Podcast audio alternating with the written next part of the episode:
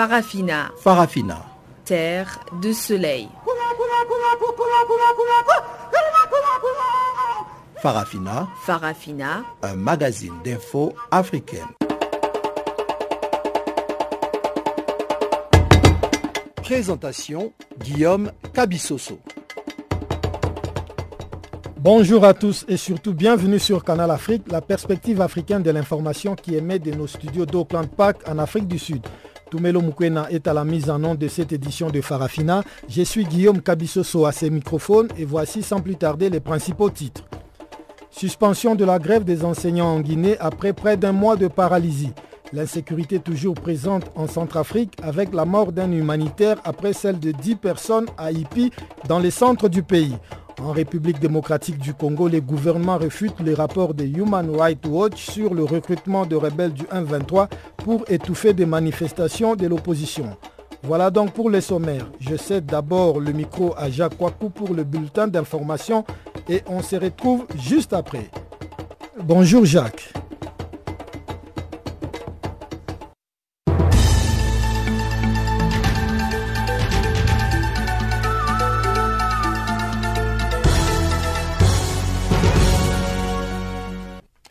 Bonjour Guillaume, bonjour à tous. Euh, commençons par le Libéria. La Cour suprême autorise un second tour.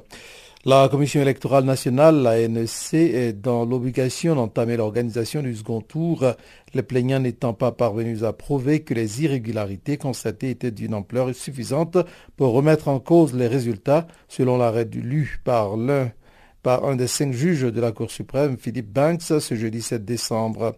Il a été adopté par quatre voix contre une. La date de ce second tour entre Georges Weah et le vice-président sortant Joseph Boakai, qui devait initialement se tenir le 7 novembre, n'était pas connue dans l'immédiat. La Cour suprême a ordonné dans la même décision à la NEC de réviser sérieusement les listes électorales très critiquées. Par cette décision, la Cour lève sa suspension du processus prononcé le 6 novembre lorsqu'elle avait enjoint la NEC, la NSC plutôt, de statuer d'abord sur le recours du candidat arrivé en troisième position avec 9,6% des voix, Charles Brumskin, auquel s'est joint Joseph Boakai. La commission électorale ayant définitivement rejeté le 24 novembre leur demande d'annulation du vote, les deux candidats ont saisi le 27 novembre la Cour suprême. La NSC a jugé que les plaignants n'avaient pas apporté la preuve irréfutable que le vote avait été entaché de fraude, faisant état d'erreurs matérielles sans conséquence sur le résultat final et corrigé par la suite.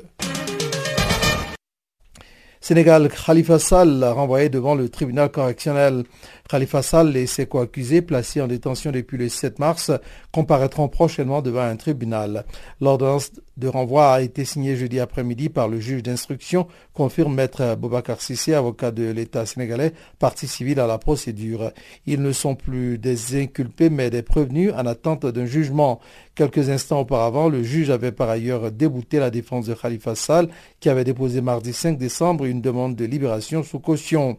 Anticipant ce dénouement, les avocats du maire de Dakar avaient adressé le 30 novembre une lettre au doyen des juges d'instruction dans laquelle ils estimaient qu'une ordonnance de règlement violerait gravement les droits de la défense. En cause, une série de recours déposés par les avocats de Khalifa Sall devant la chambre d'accusation et la Cour suprême qui constituaient selon eux autant d'obstacles supplémentaires au procès au prononcé en l'état d'une ordonnance de règlement. Il n'y avait qu'une seule requête sur laquelle le juge d'instruction devait se prononcer, celle de l'offre de cautionnement, indique maître Boubacar Sissé, et celle-ci a été rejetée car elle ne respectait pas les conditions légales. Les autres requêtes, qui pourront d'ailleurs être formulées au moment du procès, n'étaient pas de nature à empêcher le juge de clôturer l'instruction. Au Togo, le gouvernement annonce des mesures de décrispation pour favoriser le dialogue politique. Pas moins de six ministres ont été mobilisés ce jeudi 7 décembre pour rencontrer la presse. L'enjeu est de taille et le gouvernement entend montrer qu'il est mobilisé. Il s'agit de présenter les différentes mesures d'apaisement et de décrispation qui ont été prises afin de créer une atmosphère de confiance et de sérénité. Objectif déclaré, permettre l'ouverture d'un dialogue politique pour résoudre la crise qui secoue le pays depuis trois mois. Neuf dispositions prises depuis le 6 novembre sont listées par le gouvernement. Le gouvernement a notamment annoncé la levée des restrictions temporaires qui avaient été décidées pour limiter les marches et les manifestations de rue en semaine. Autre mesure, l'allègement du dispositif de sécurité déployé à Sokodé, Bafilo et Mango et la promesse de prise en charge par le gouvernement des personnes blessées lors des manifestations. En Côte d'Ivoire, les conditions du départ du directeur de cabinet d'Amadou Gon font débat.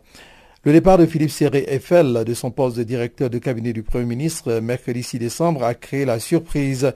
Très proche d'Amadogon Koulibaly, ce franco-ivoirien de 64 ans qui avait rang ministériel et assistait ainsi au Conseil des ministres, était l'une des pièces maîtresses de l'exécutif conseiller du président de la République dès l'accession au pouvoir d'Alassane Draman en 2011, puis secrétaire général délégué de la présidence de 2011 à 2017. Il suivait de très près les dossiers économiques et financiers. Mais cet homme dur en négociation, craint par beaucoup, agaçait certains partenaires, dont la France. Paris estimait notamment qu'il avait compliqué les négociations sur le financement du métro d'Abidjan, un projet gigantesque de 1,4 milliard d'euros financé par un prêt de la France et inauguré par ADO et Emmanuel Macron le 30 novembre. Il s'était ainsi montré peu favorable aux offres d'Alstom qui fournira les, wagons du métro. Terminons par la RDC, le budget 2018 adopté. La loi de finances pour l'exercice 2018 atteint 10 313,3 milliards de francs congolais, environ 5 milliards de dollars, contre 11 524,5 milliards l'année précédente, soit une baisse de 10,5% en monnaie nationale. En dollars, la réduction du budget atteint 35% en raison de la forte dévaluation du franc congolais au cours des deux dernières années. Le budget était de 7,7 milliards de dollars en 2017 et 6 milliards en 2016, d'après le communiqué de la présidence. La loi de finances alloue 912,2 milliards de francs congolais, soit environ 500 millions de dollars, soit environ 9% du total aux opérations électorales. Une étude de l'International Crisis Group sur la RDC publie le 4 décembre publié plutôt le 4 décembre, s'inquiète des sommes allouées au financement des élections. On ne sait pas encore si le gouvernement déboursera ce montant dans les temps. Dans le cas contraire, ceci ne ferait que renforcer la pression sur les bailleurs de fonds peu enthousiastes puisqu'aucun d'entre eux ne souhaiterait être associé à ce qui pourrait s'avérer être un processus inéquitable et non crédible. Reposant sur une hypothèse de croissance de 4,4% en 2018, le budget général, directement contrôlé par le ministère des Finances, s'élève à 8 915,1 milliards de francs congolais, soit 4,3 milliards de dollars, tandis que les budgets annexes et les budgets spéciaux atteignent respectivement 917,2 milliards de francs congolais et 481 milliards de francs congolais. La Banque mondiale estime cependant que la situation politique va continuer à peser sur la croissance, ces difficultés domestiques pouvant venir, selon certains observateurs, contrebalancer les améliorations sur le plan extérieur.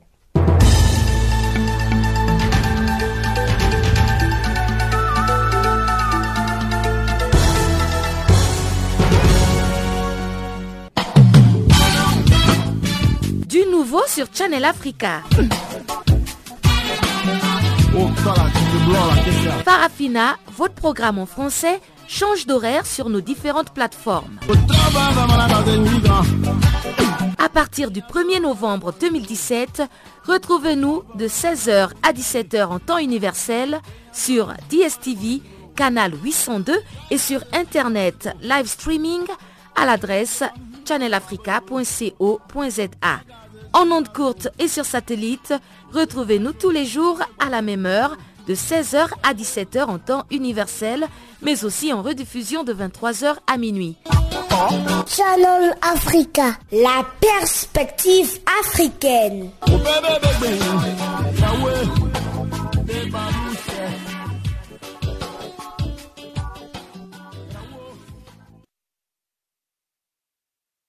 Rebonjour à tous. Nous ouvrons ces magazines des actualités par la Guinée où la grève dans le secteur de l'éducation qui a paralysé les cours dans les établissements scolaires a été suspendue. Quatre semaines durant, les professeurs contestaient la nouvelle grille salariale et réclamaient des augmentations de salaires. Une suspension obtenue après la médiation engagée par les religieux alors qu'aucune négociation avec les gouvernements n'a été officiellement entamée. Aboubakar Souma est le secrétaire adjoint du bureau exécutif national du syndicat libre des enseignants et chercheurs de Guinée et meneur de cette grève. Oui, effectivement, nous avons suspendu la grève euh, hier et nous, avons appelé les anciens à une reprise, à une reprise de cours ce matin. Suite euh, à l'intervention des chefs religieux qui se sont engagés, n'est-ce pas, à faire en sorte que nos revendications, n'est-ce pas, soient acceptées par euh, le gouvernement, notamment par le chef de l'État, qu'ils ont eu à rencontrer. Donc, et qui a pris l'engagement aussi de satisfaire à notre besoin au cas où, euh, euh, d'abord nous nous mettions en, accord avec euh, les autres centrales et qu'il est prêt à accepter toutes nos revendications. Donc c'est dans ce cadre-là que nous avons accepté de suspendre la grève. Monsieur Aboubakar, de manière un peu plus concrète, quelles sont les propositions que le gouvernement vous a faites pour que vous arriviez à prendre cette décision de la levée de la grève? Le préalable de la suspension, c'est le paiement de la valeur monétaire du point d'indice, pas, euh, intégralement, les 20% à la, fin de cette année 2017, c'est-à-dire au mois de décembre. Et ensuite, 20% dans le premier trimestre de l'année 2018. Donc c'est ce que nous avons posé comme préalable pour la suspension de la grève. Et c'est ce que euh, les, religieux ont porté au niveau de, du chef de l'État. Donc euh, c'est la garantie qu'a fait, lorsque les religieux ont pris cette garantie, pas, de, faire accepter ça, que nous avons nous aussi nous avons accepté de suspendre la grève aujourd'hui. La grève est suspendue, non levée. Euh, monsieur Aboubakar, quel délai avez-vous donné finalement au gouvernement pour mettre en place l'exécution de décisions qu'il a prises pour faciliter la suspension de cette grève? Nous avons donné un, maximum de, deux mois. Deux mois. Donc après deux mois là, si on n'est pas satisfait, mais on décroche la grève. Et par rapport euh, à vos collègues qui ont été arrêtés lors de cette grève, est-ce qu'ils ont été libérés? Oui, enfin, ils ont été libérés, mais c'est suite à l'intervention de, beaucoup d'autorités ici qu'ils euh, ont été libérés. Mais ce n'était pas euh, lié au fait de suspendre la, grève, hein, ce n'était pas subordonné à ça. Nous, personne ne pouvait faire arrêter la grève, n'est-ce pas? Aucune décision ne pourrait faire arrêter, la grève tant qu'on n'est pas satisfait. Tant que nos points de revendication ne sont pas satisfaits, on ne peut pas suspendre, la grève. C'est quand les religieux se sont engagés à satisfaire justement ces préalables-là que nous avons euh, accepté de suspendre la grève. Parce que c'est seulement les religieux. Parce qu'ils sont religieux. Voilà. C'est à cause de ça. On parle de, pression ou même de menaces que vous aurez subies pour euh, faire que la grève puisse s'arrêter. Est-ce que ce n'est pas la conséquence de ces menaces et de ces intimidations, par exemple? Non, non, non. Ce n'est pas parce que nous intimidés qu'on a levé. Non, non, non. On ne peut pas prêter aux intimidations. Hein. Nous, on a résisté à toutes ces intimidations depuis le lancement de la grève. Ce n'est pas à la dernière minute que nous allons céder. Ni que l'intervention des, chefs religieux, on n'aurait jamais lâché. Hein. Intimidation ne peut nous faire lâcher. Ils ont tout fait, mais on n'a pas lâché. Et vous pouvez nous confirmer que la reprise euh, des cours est effective sur l'ensemble du territoire guinéen ce vendredi? Effectivement, tous les enseignants ont repris ce matin les cours, sauf ceux qui n'ont pas cours. Voilà, c'est effectif, on, les a appelés partout, ils ont repris. Donc aujourd'hui, la reprise est totale. Le gouvernement de la République démocratique du Congo estime que l'organisation Human Rights Watch a publié un rapport produit sur base d'un sentiment de haine qu'a développé sa directrice de l'Afrique centrale, Ida Sauer. Cela intervient après que Human Rights Watch ait publié cette semaine un rapport accusant les autorités congolaises d'avoir recruté des ex-combattants rebelles du M23 pour étouffer les manifestations contre le président Joseph Kabila en décembre 2016. Jean-Noël Bamwenze nous appelle de Kinshasa. La déclaration du gouvernement de la République démocratique du Congo est justement une réaction à ce rapport de Human Rights Watch qui exprime l'inquiétude de voir les manifestations attendues ici en fin de ce mois faire l'objet une fois de plus de violences et de répression. Un rapport qui précise qu'au moins 62 personnes ont été tuées ici l'année passée entre le 19 et le 22 décembre par plus de 200 ex-combattants rebelles du M23 recrutés depuis le Rwanda et l'Ouganda par des officiers supérieurs des forces de sécurité de la République démocratique du Congo. Les autorités congolaises rejettent le contenu de ce rapport dont elles ignorent jusque-là le but selon la ministre congolaise des droits humains.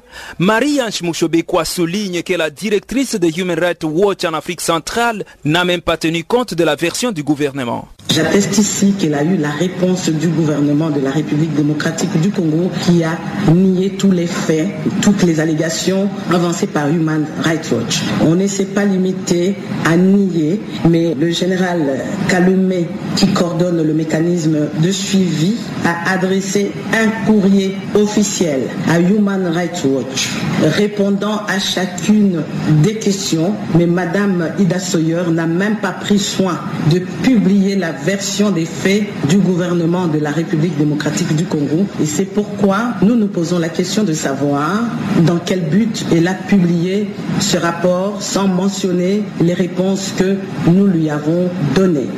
Selon le rapport de Human Rights Watch, les ex-combattants rebelles du M23 habillés en tenue de la police, de la garde républicaine et des forces armées nationales ont opéré en décembre 2016 ici à Kinshasa, à Goma dans l'Est et à Lubumbashi dans le sud-est de ce pays.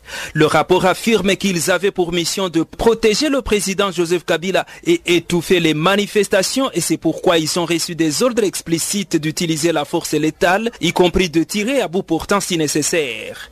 En tout cas, le gouvernement congolais estime que cette organisation internationale de défense des droits humains a plutôt un penchant pour avoir publié un rapport produit sur base d'un sentiment de haine qu'a développé sa directrice Afrique centrale Ida Soya. La ministre congolaise des droits humains exprime un doute sur la neutralité de Human Rights Watch. Une ONG des droits de l'homme est censée être neutre, apporter des critiques constructives afin de permettre une meilleure protection des droits de l'homme. Mais lorsque la même ONG prend parti pour un regroupement politique et s'acharne sur un autre et décide de lyncher politiquement le président de la République parce qu'elle l'a cité plusieurs fois dans son rapport, on croirait vraiment qu'elle est militante de l'opposition. Elle a cessé d'être objective. Et visiblement, à nos yeux, elle a perdu toute crédibilité parce que elle parle avec son cœur. Son cœur est plein de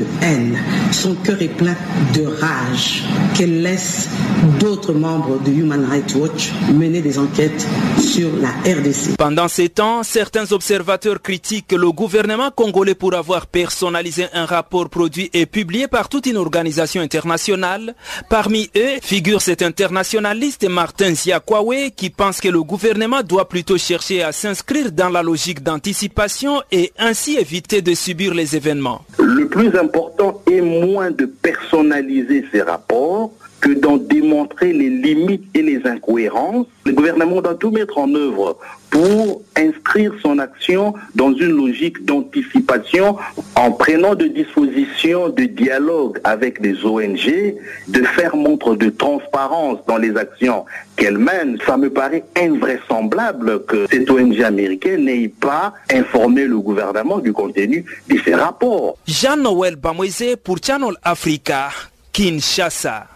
Toujours concernant la République démocratique du Congo, plusieurs points dont la sécurité entre la RDC et l'Ouganda étaient au menu des discussions entre les autorités de deux pays qui se réunissent en Barara en Ouganda depuis jeudi. Du côté congolais, les habitants de Goma attendent de ces assises la mise sur pied de mécanismes stratégiques concrets entre les deux pays en vue de l'éradication des groupes armés qui déstabilisent cette partie de la République démocratique du Congo. On fait le point avec Gisèle Kaimbani. À l'issue de la réunion bilatérale qui se tient en Barara, en Ouganda, entre les autorités ougandaises et congolaises depuis jeudi dernier sur l'évaluation de la mise en œuvre des recommandations issues de la dernière rencontre RDC-Ouganda dans les secteurs sécuritaires, socio-économiques et transfrontaliers, plusieurs personnes attendent beaucoup de ces assises de deux jours. Parlant sécurité, l'on espère que fois les autorités congolaises se mettront d'accord sur la traque de groupes armés étrangers qui déstabilisent ces deux pays, comme par exemple dans la partie Est, on dit ses habitants Moi, en tant que Congolais, je suis d'accord avec cette réunion qui se passe là avec euh, l'Ouganda et la République démocratique du Congo parce que ça fait longtemps que la population est en train de perdre euh, ses amis, ses frères euh, dans le territoire de Béni. Nous regrettons cela, mais comme aujourd'hui la République démocratique du Congo et l'Ouganda, si bien sûr, vont se convenir pour traquer les ADF, vous le savez, les ADF, des fois, quand ils sont traqués, matraqués par les forces armées de la République démocratique du Congo, ils fuient par l'Ouganda. Et si une fois ils seront étouffés par l'Ouganda qui va peut-être soutenir la République démocratique du Congo, les forces armées de la République du Congo pour traquer ces ADF, ça ferait une bonne chose pour nous. Comme ce n'est pas encore filtré, nous avons cette information. Nous attendons justement que nous ayons les informations sur pour qu'on puisse prendre une position par rapport à cette réunion. Nous avons confiance justement à ces gens qui nous représentent, à moins qu'ils aient autre chose. Nous déplorons beaucoup la situation que nous sommes en train de mener. On arrête n'importe quand, n'importe où, on tire n'importe où, on fait du n'importe quoi du pays. Alors nous attendons justement le feedback de cette réunion. Un officier militaire de la MONUSCO espère aussi que cette euh, réunion permettra d'éradiquer les groupes armés. je pense que ça c'est connu. L'ADF sont des Ougandais qui sont installés depuis 1995 ici. Non seulement l'ADF, euh, mais aussi le NALO, l'armée de libération nationale d'Ouganda. Ce groupe-là de NALO qui était en, en étroite coopération à l'ADF, ils étaient pour la plupart d'eux, ils ont rejoint le processus DDR national ougandais. Ils ont rejoint là on reste avec l'ADR. Ça, c'est un volet politique, mais on espère que ça va donner des fruits en, diminuant et en trouvant une, solution parce que cette situation-là, ça ne concerne pas seulement la RDC, mais c'est aussi l'Ouganda. Parce que l'Ouganda, il y a l'ADF, il y a aussi le LRA, euh, l'armée de résistance des seniors qui opère surtout en Roélé. Donc, ces quatre groupes ou cinq groupes qui sont étrangers. Donc la sécurité, c'est pas seulement des groupes nationaux vous le savez, c'est aussi des groupes étrangers. On a les FDLR de Rwanda, on a les FNL de Burundi, on a les LRA et l'ADF des Ougandais, on a aussi des, incursions au nord, au des, des groupes ou des, éléments Bororo. Donc euh, c'est des groupes internationaux et c'est des groupes aussi nationaux. Lors de la première journée de ces travaux jeudi en Barara, le vice-gouverneur du Nord Kivu, qui représente les autorités congolaises dans ces assises, précise que l'objectif, c'est aussi de permettre la collaboration entre les deux pays. Le renforcement de la paix, c'est un processus. Ce processus entre nos deux pays, la République démocratique du Congo et l'Ouganda en bilatéral, avait été amorcé sur la facilitation et la modération de la Tanzanie à l'époque, en 2007, avec le protocole de Ngurdoto. Et dans ce protocole, il était prévu qu'il y ait un mécanisme local qui réunisse les autorités territoriales locales. Nous avons eu au niveau de Goma au mois de juin quelques recommandations. Ici, ce sera l'occasion de les évaluer, mais euh, pour les deux parties, l'objectif étant d'améliorer la coopération entre nos deux peuples. Sauf changement, ces travaux se clôturent ce vendredi. Depuis Goma, Gisèle Kaimbani pour Canal Afrique. Au moins 10 personnes ont été tuées en Centrafrique depuis dimanche à Ipi, au centre du pays, où se déroulent des affrontements meurtriers entre groupes armés.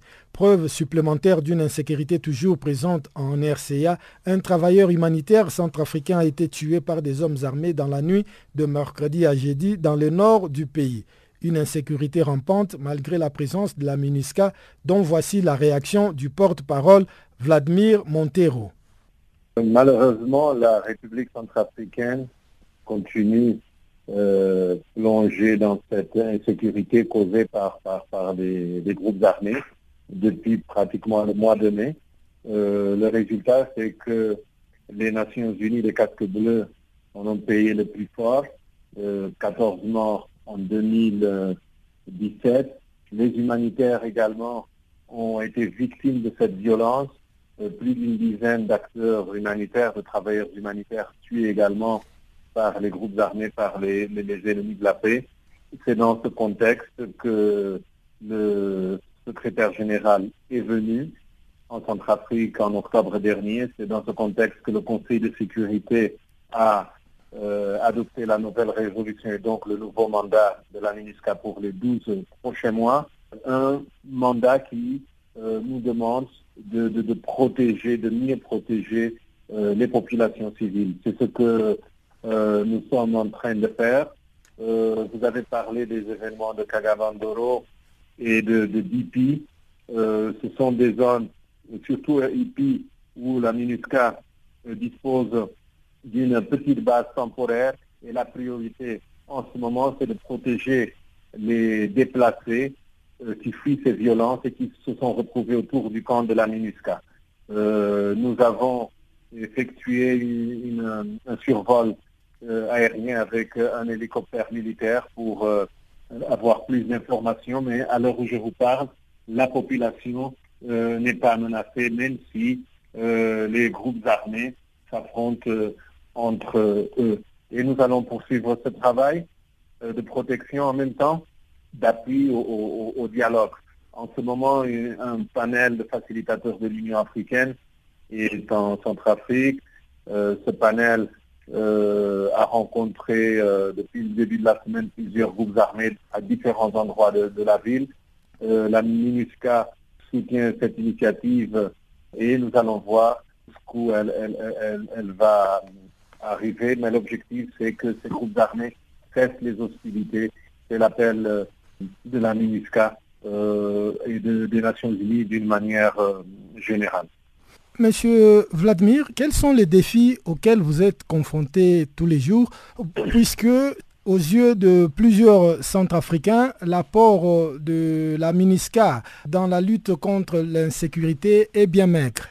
Ben, le, premier défi, c'est le défi de, l'insécurité euh, des groupes armés qui sont dans certains endroits, surtout dans des endroits qui regorgent de, richesses dans, le sous-sol.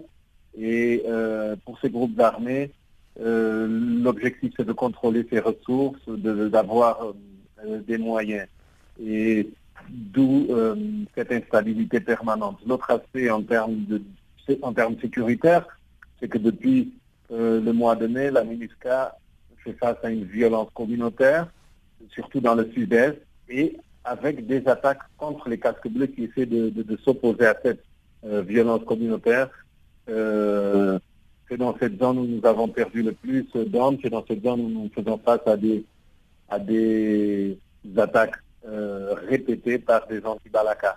Euh, un autre aspect important et qui pénalise notre travail, c'est euh, la dimension du pays et, les infrastructures qui sont inexistantes. récemment, un convoi militaire a eu besoin de 48 heures pour parcourir 6 kilomètres uniquement, parce que les routes sont dans un tel état et surtout en, lors de la saison pluvieuse, euh, qui ne nous permettent pas d'avancer et parfois de répondre rapidement euh, à, des, à, des demandes euh, pour sécuriser une, zone sous la menace des groupes armés.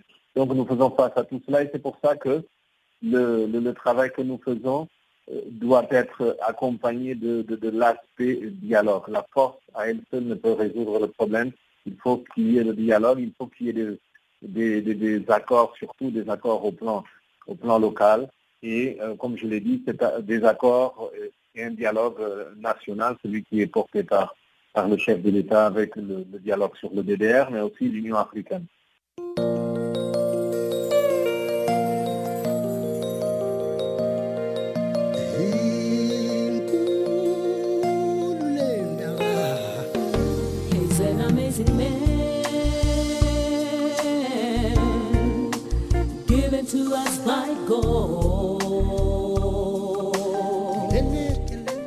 Channel Africa. Écrivez-nous sur notre page Facebook Channel Africa. Faites-nous des tweets French Farafina ou bien Channel Africa 1.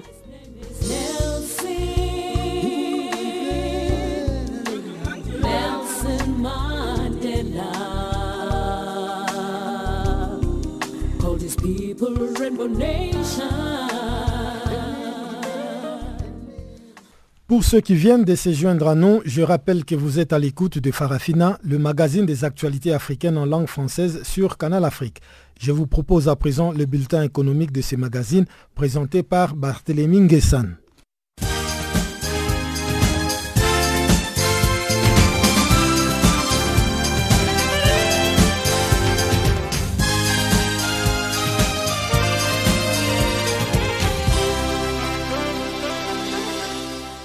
Bonjour à tous et bonjour à toutes.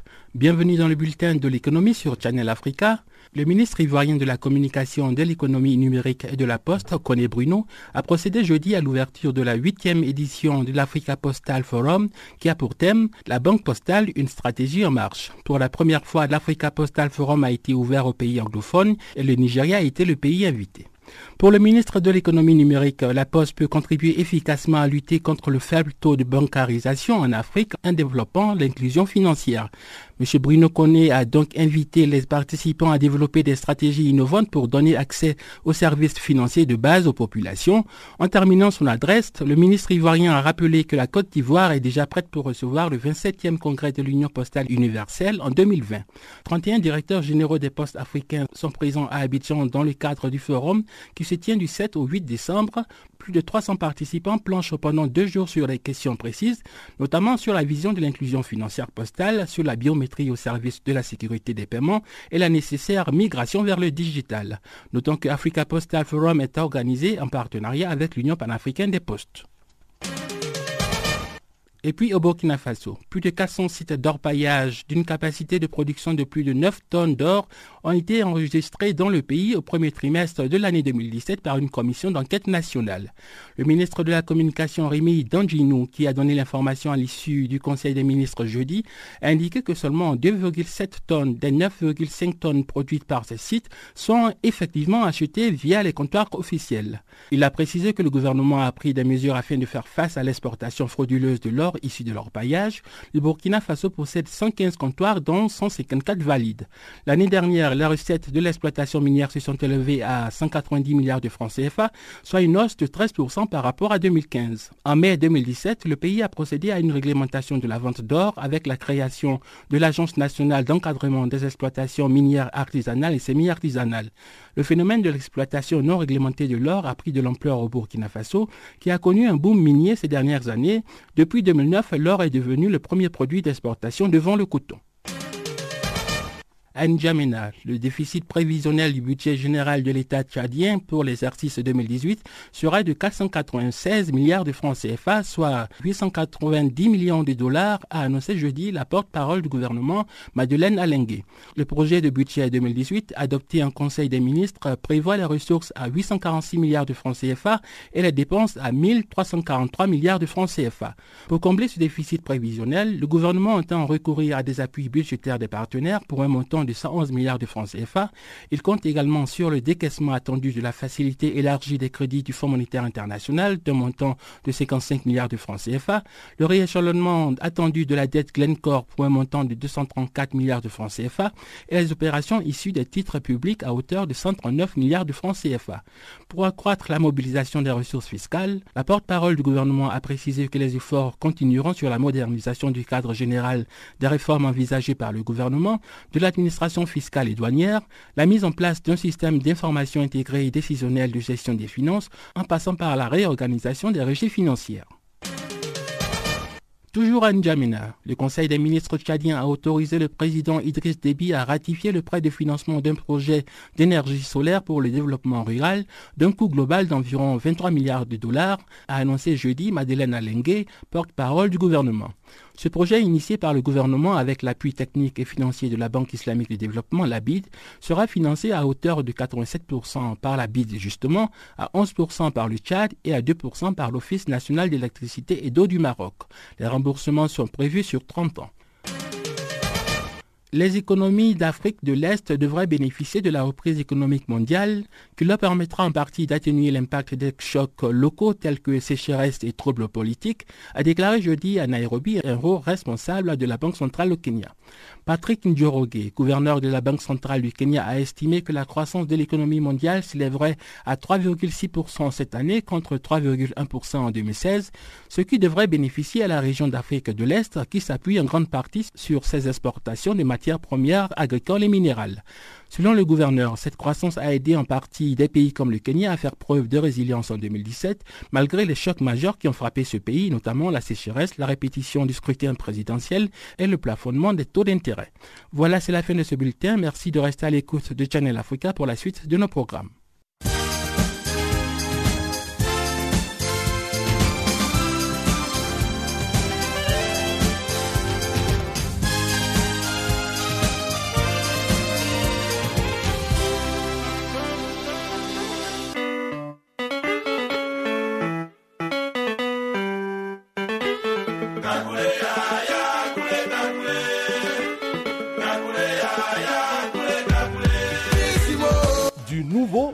Channel Africa.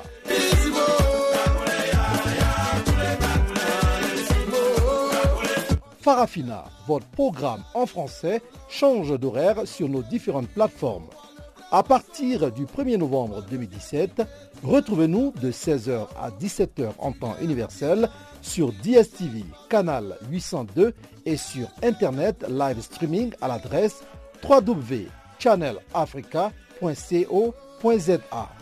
En ondes courte et sur le satellite, retrouvez-nous tous les jours à la même heure 16h à 17h en temps universel, mais aussi en rediffusion de 23h à minuit. Channel Africa. Réactions africaines après la décision de Donald Trump, le 45e président des États-Unis, qui a reconnu mercredi officiellement Jérusalem comme capitale d'Israël malgré la multiplication des mises en garde. Une décision condamnée par l'ensemble des dirigeants internationaux de l'Europe jusqu'aux pays arabes.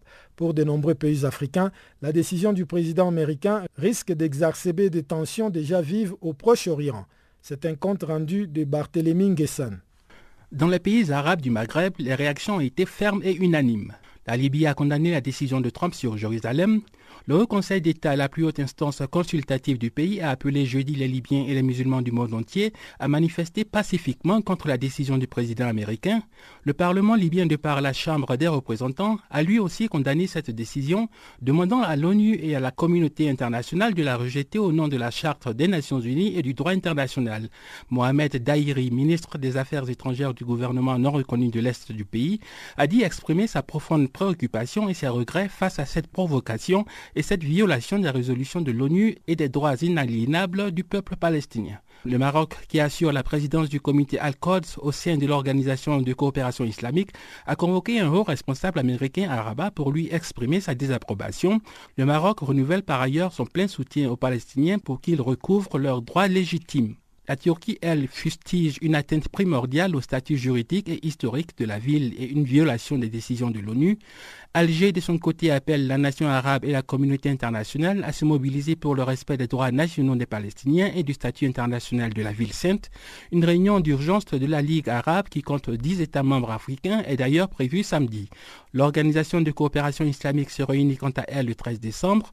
Une trentaine de pays d'Afrique devraient y participer. En principe, les Palestiniens devraient pouvoir compter sur certaines des 22 capitales africaines qui abritent une de leurs ambassades.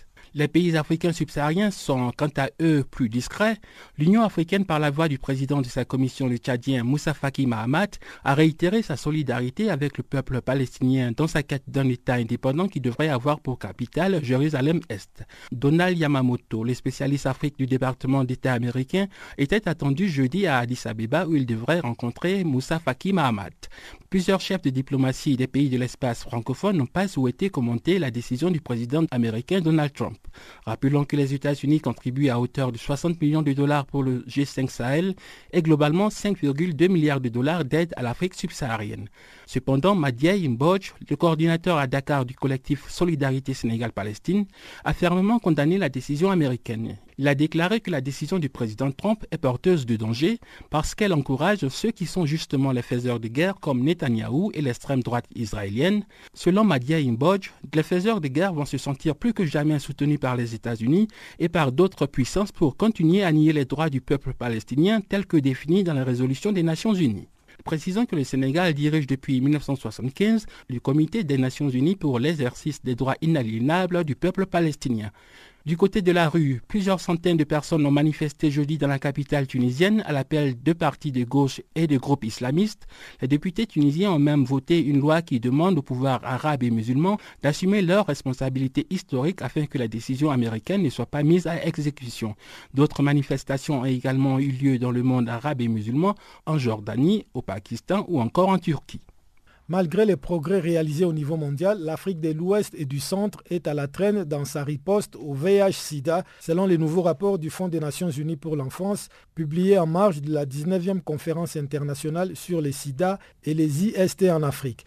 Le rapport Accélérer la cadence vers une génération sans sida en Afrique de l'Ouest et centrale signale notamment que 4 enfants séropositifs sur 5 n'ont pas accès au traitement antirétroviral et que 117 adolescents sont infectés chaque jour.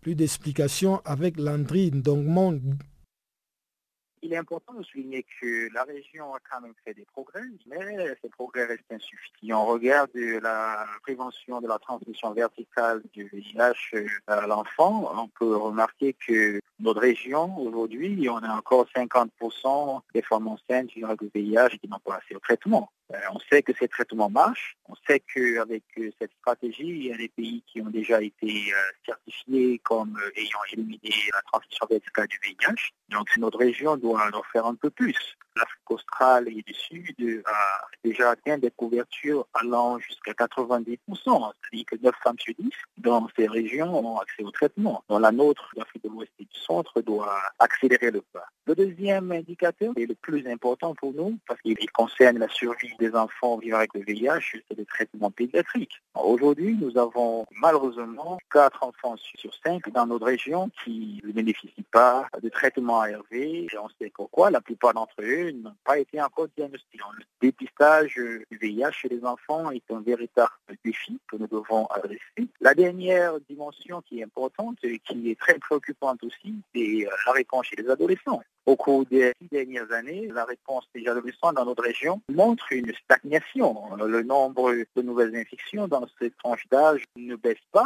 Ça peut être aussi lié à l'effet combiné de la démographie, avec dans la plupart des pays, la population jeune représentant environ 50% euh, de la population. Et si la réponse n'est pas accélérée dans notre région, la tendance actuelle pourrait nous entraîner à gérer une épidémie plus importante dans les prochaines années. À quoi attribue-t-on le fait que la riposte d'une façon générale et dans les domaines d'accès au traitement et du VIH chez les adolescents soit à la traîne? C'est important de tenir compte de plusieurs facteurs auxquels la région fait face. Comme vous le savez, euh, notre région fait face à des défis sécuritaires de différentes natures. Notre région également est une des régions les plus exposées aux catastrophes et aux épidémies. Nous avons eu à gérer récemment l'épidémie à Ebola qui a mis en exergue la fragilité des systèmes de santé euh, dans les pays concernés. en parallèle, en corollaire, vous conviendrez avec moi qu'un système de santé euh, fragile ne peut pas permettre également une réponse très très accélérée à une épidémie comme celle du VIH. Point important à souligner, c'est le fait que la réponse au VIH dans la plupart des pays reste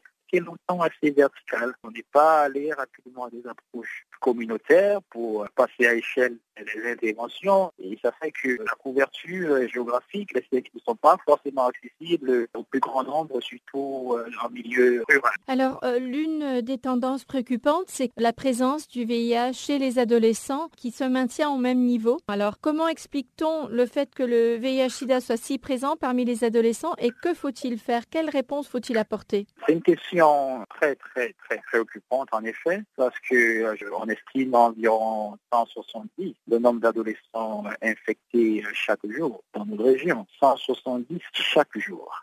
Et dans des pays comme le Nigeria ou la RDC, on estime que la poussée démographique ferait de ces pays l'un des plus populeux du monde d'ici à l'horizon 2030 ou 2035 il est important qu'on s'assure que ceux des adolescents qui sont nés sans VIH puissent être protégés. C'est le plus gros défi. Comment travailler avec ces tranches d'âge afin qu'ils grandissent sans VIH et pour cela, il faudrait que de manière substantielle, des investissements pour que les séries de prévention complètes du VIH puissent être mises à la disposition d'abord des filles, surtout des filles, parce qu'elles sont les plus vulnérables. Deuxième chose, c'est la retention dans le système éducatif. Il faut s'assurer que ce système éducatif soit favorable à l'épanouissement des filles, qu'ils offrent un cadre protecteur et que euh, les filles ne puissent pas se retrouver malheureusement en train de devoir abandonner l'école parce que l'école n'offre pas l'environnement protecteur dont elles ont besoin.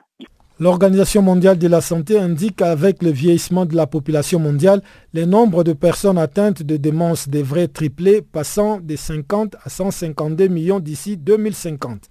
Le coût annuel global de la est estimé à 818 milliards de dollars, soit plus de 1% du produit intérieur brut mondial. D'ici 2030, les coûts devraient avoir plus que doublé pour atteindre 2000 milliards de dollars américains, un coût qui pourrait nuire au développement social et économique et submerger les services sociaux et de santé, y compris les systèmes de soins de longue durée. Pour en savoir plus, suivons les précisions d'Alison Ruitt-Brunier, porte-parole à l'OMS, dont les propos ont été recueillis par Florence Westergaard. Aujourd'hui, on annonce qu'il y a 50 millions de personnes dans le monde qui sont atteintes de démence. Et on estime que d'ici 2050, euh, ce nombre va tripler. Donc, euh, effectivement, c'est un grand problème de santé publique. Actuellement, chaque année, il y a 10 millions de personnes qui sont euh, diagnostiquées avec la démence. Ça, c'est une personne tous les trois secondes. Et sait-on pourquoi qu'il y a cette augmentation? On pense qu'il va y avoir l'augmentation du nombre de personnes atteintes de démence principalement à cause du vieillissement de la population mondiale. Ça, c'est la, raison principale. Et est-ce qu'il y a aussi peut-être de, meilleurs chiffres communiqués par les pays? En fait, actuellement, c'est très difficile à diagnostiquer la, démence et ça, c'est un des grands défis qu'on rencontre actuellement. Dans beaucoup de pays, il n'y a pas de bons moyens de diagnostiquer euh, cette maladie. effectivement, la démence, c'est un syndrome qui est mal connu dans beaucoup de pays, qui mène à beaucoup de stigmatisation pour cette maladie. C'est un autre grand défi. Et justement, puisqu'on parle de la démence, est-ce que vous pouvez nous décrire qu'est-ce que c'est et qu'est-ce qu'elle provoque? La démence, euh, c'est quelque chose qui affecte principalement les personnes âgées. Il y a plusieurs symptômes qui sont euh, caractéristiques de ce syndrome. Premièrement, des difficultés à accomplir euh, des tâches quotidiennes. Aussi, une désorientation dans des environnements qui sont habituellement familiers. On a des difficultés à utiliser des mots et des chiffres. On peut avoir une perte de mémoire. On peut même avoir des sauts d'humeur et des modifications de comportement. Donc, ça, c'est les symptômes qui sont les plus habituels de la démence. Ben, il y a beaucoup de choses qu'on peut faire. Actuellement, c'est important de noter qu'il ne peut pas guérir de la démence. Il n'y a pas de façon de guérir.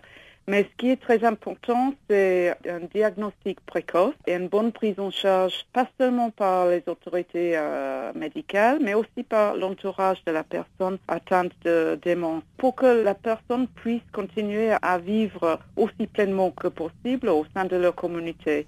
Et comme je vous ai dit tout à l'heure, une chose qui est très importante, c'est une meilleure compréhension de ce que c'est la maladie. Et aussi, il faut donner beaucoup d'aide aux personnes qui sont les soignants. Souvent, c'est des membres de la famille, des amis, qui peuvent avoir un grand effet aussi sur leur propre vie, euh, leur propre qualité de vie. Là encore, il y a beaucoup à faire. Aujourd'hui, l'OMS a lancé ce qu'on appelle un observatoire mondial de la démence. C'est-à-dire, c'est une nouvelle base de données qui groupe des données de différents pays à travers le monde. Aujourd'hui, on a des données d'une vingtaine de pays qui euh, nous donnent une idée de qui existe déjà dans les pays, ce qu'il y a comme infrastructure, ce qu'il y a comme service de santé, s'il y a des campagnes de sensibilisation pour cette maladie. Et au fur et à mesure, on aura une meilleure idée de ce qui existe déjà et plus important, qu'il reste encore à faire. Mais on sait que dans ce domaine, il reste beaucoup à faire dans les, tous les domaines en fait, de la recherche, de la prévention,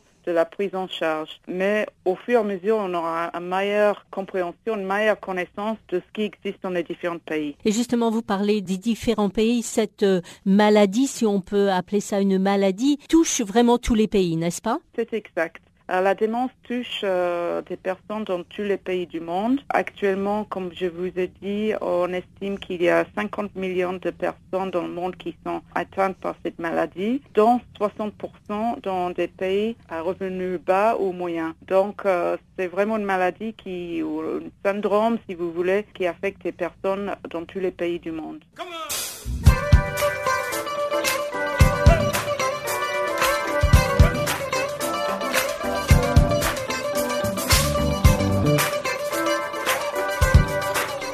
Farafina, votre rendez-vous hebdomadaire sur Channel Africa, la radio panafricaine.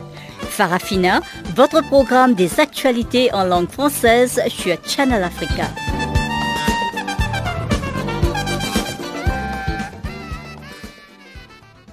Barthélémy Nguessan vient une fois de plus de faire son entrée dans ses studios pour nous présenter cette fois-ci la page de sport.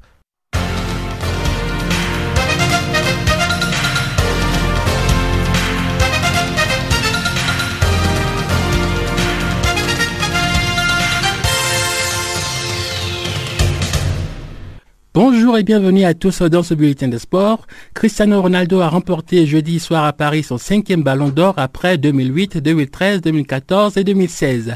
Le Portugais du Real Madrid rejoint ainsi le Barcelonais Lionel Messi. Les deux joueurs se partagent la récompense depuis maintenant une décennie. Au palmarès, ils devancent tous les deux désormais Johan Cruyff, Michel Platini et Alfredo Di Stefano qui ont trois ballons d'or chacun. À 32 ans, Cristiano Ronaldo a pu compter sur un parcours en club et en sélection nationale exceptionnel cette année pour asseoir sa domination. Au soir de la remise de la récompense dans la capitale française, l'attaquant portugais comptabilisait 49 buts et 12 passes décisives, en plus d'avoir conservé la Ligue des Champions 2016, une performance qui ne s'était plus produite depuis 1990 avec l'AC Milan. Cette saison, il a accumulé les records personnels. Il est devenu le premier joueur à atteindre la barre des 100 buts en Ligue des Champions. Toujours dans le cadre du Ballon d'Or 2017, le milieu de terrain de Chelsea, N'Golo Kanté, a été nommé meilleur joueur du Premier League lors du vote par un panel de journalistes. L'international français est placé huitième au classement général. Sept joueurs du championnat anglais ont figuré dans la liste d'être entretenus pour le prestigieux prix du Ballon d'Or. La paire de Liverpool, Philippe Coutinho et Sadio Mané sont respectivement 29e et 23e. Le gardien espagnol David De de Manchester United a terminé 20e quand son coéquipier Paul Pogba était absent de la liste. Les derniers matchs de groupe de la Ligue Europa de football se sont déroulés jeudi. À domicile à Londres, Arsenal a été sans pitié devant Bat Borisov dans un Emirates Stadium à moitié vide. Les Gunners, emmenés par un Jack Wilshere tout feu tout flamme, ont étrié les Bélarusses par 6 à 0. Marseille a concédé à domicile le nul vierge contre Salzbourg au stade Vélodrome, mais les deux clubs obtiennent leur qualification pour les 16e de finale de la Ligue Europa. Konya Sport et Guimarães se sont séparés également sur un nul, un but partout. Outre Arsenal, Marseille et Salzbourg, d'autres grands clubs ont obtenu leur ticket pour les 16e de finale, à savoir l'Olympique lyonnais, Villarreal, AC Milan, Dynamo de Kiev, Steaua Bucarest, Real Sociedad, Atlético Bilbao, Lazio de Rome et Nice. La liste des 16 qualifiés pour le huitième de finale de la Ligue des champions UEFA est désormais connue. Les vainqueurs du groupe sont les suivants Manchester United, Paris Saint-Germain, Roma, FC Barcelone, Liverpool, Manchester City, Besiktas et Tottenham. Parmi les deuxièmes du groupe, nous avons Basel, Bayern Munich, Chelsea, Juventus, Séville, Shakhtar Donetsk, Porto et Real Madrid. Seule l'Angleterre a placé 5 clubs en huitième de finale dont le tirage au sort va se dérouler lundi prochain au siège de l'UEFA à Nyon en Suisse. Continuons avec du football. La première ligue anglaise va produire ce week-end à Old Trafford un derby très attendu entre les grands rivaux de Manchester. Man City, le leader du championnat, sera dimanche face à son dauphin Man United qui aura l'occasion de réduire l'écart de 8 points qui sépare les deux clubs. Pep Guardiola a annoncé que son principal meneur de jeu David Silva pourrait manquer le derby en raison d'une blessure, mais José Mourinho n'était pas convaincu de cette information. Le 175e derby de Manchester va donc opposer l'équipe de Mourinho invaincue en 40 matchs à domicile, toutes compétitions confondues, contre le groupe de Pep Guardiola qui n'a pas perdu cette saison en Première Ligue. Le président de la FIFA, Gianni Infantino, a annoncé mercredi la levée de la suspension du Koweït. Cette décision survient après l'adoption par le Parlement de ce pays du Golfe d'une loi sur le sport censée mettre fin aux interférences du gouvernement dans le sport. M. Infantino a fait les déplacements au Koweït pour annoncer cette décision qui était très attendue dans les milieux sportifs locaux. En 2016, les autorités gouvernementales avaient en outre dissous toutes les institutions sportives, y compris le Comité national olympique, pour les remplacer par des organismes provisoires non reconnus par le CIO et la FIFA. L'Émirat a par conséquent manqué les Jeux olympiques de Rio 2016 et les qualifications pour le Mondial 2018 de football en Russie.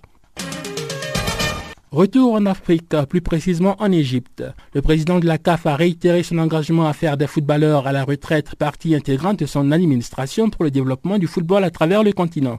C'était devant le congrès de la FIFPro, la Fédération internationale de football professionnel, réunie du 5 au 7 décembre au Caire. Ahmad Ahmad a assuré la FIFPro du soutien de la CAF et de sa volonté d'établir une vraie collaboration afin d'améliorer les conditions financières et la vie des footballeurs africains opérant sur le continent. Par ailleurs, le président Ahmad a suggéré suggéré que la FIFPro Afrique distingue le meilleur 11 africain lors des CAF Awards qui récompensent les meilleurs joueurs africains dans le monde et sur le continent. Au cours du congrès, l'ancien milieu de terrain camerounais Jeremy Njitap a été nommé vice-président de l'organisation mondiale. Le français Philippe Piat a été réélu président pour un autre mandat de 4 ans.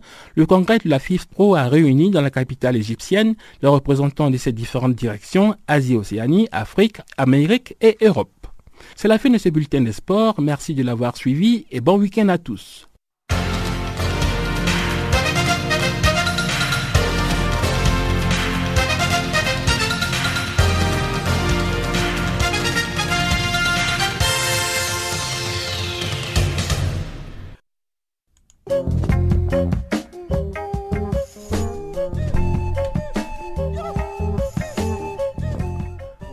Voilà qui met un point final à cette édition de Farafina sur Canal Afrique. Toute l'équipe du service français vous remercie pour votre aimable attention et vous fixe un nouveau rendez-vous pour demain. Un remerciement particulier à nos auditeurs qui nous suivent à partir de Port-Gentil au Gabon et à Kalomba en République démocratique du Congo. Au revoir